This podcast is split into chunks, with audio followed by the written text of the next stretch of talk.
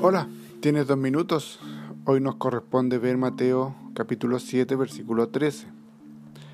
Entrad por la puerta estrecha, porque ancha es la puerta y espacioso el camino que lleva a la perdición, y muchos son los que entran por ella. El tema de hoy, diálogo, la herramienta del suceso.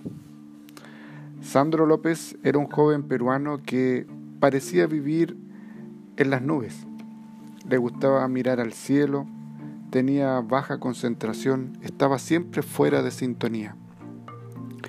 Sus padres pensaban que había tenido algún alejamiento con su novia y que la situación volvería a la normalidad.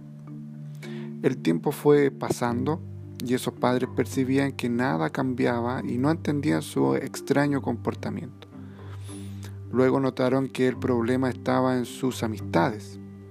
Intentaron hablarle, pero fueron rechazados y solamente entonces descubrieron que su hijo había sido reclutado por un traficante de drogas.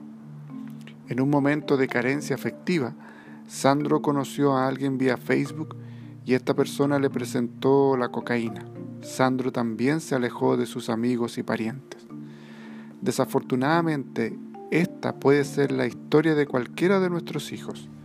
Es hora de conversar más con ellos, hablarles del amor de Jesús, escuchar lo que tienen que decir antes de que algún traficante lo haga por nosotros.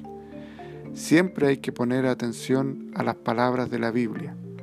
Cuídense de esos mentirosos que pretenden hablar de parte de Dios. Vienen a ustedes disfrazados de ovejas, pero por dentro son lobos feroces. Ustedes lo pueden reconocer por sus acciones pues no se cosechan uvas de los espinos ni higos de los cardos. Oremos. Dios eterno y poderoso, que dediquemos más tiempo a nuestros hijos.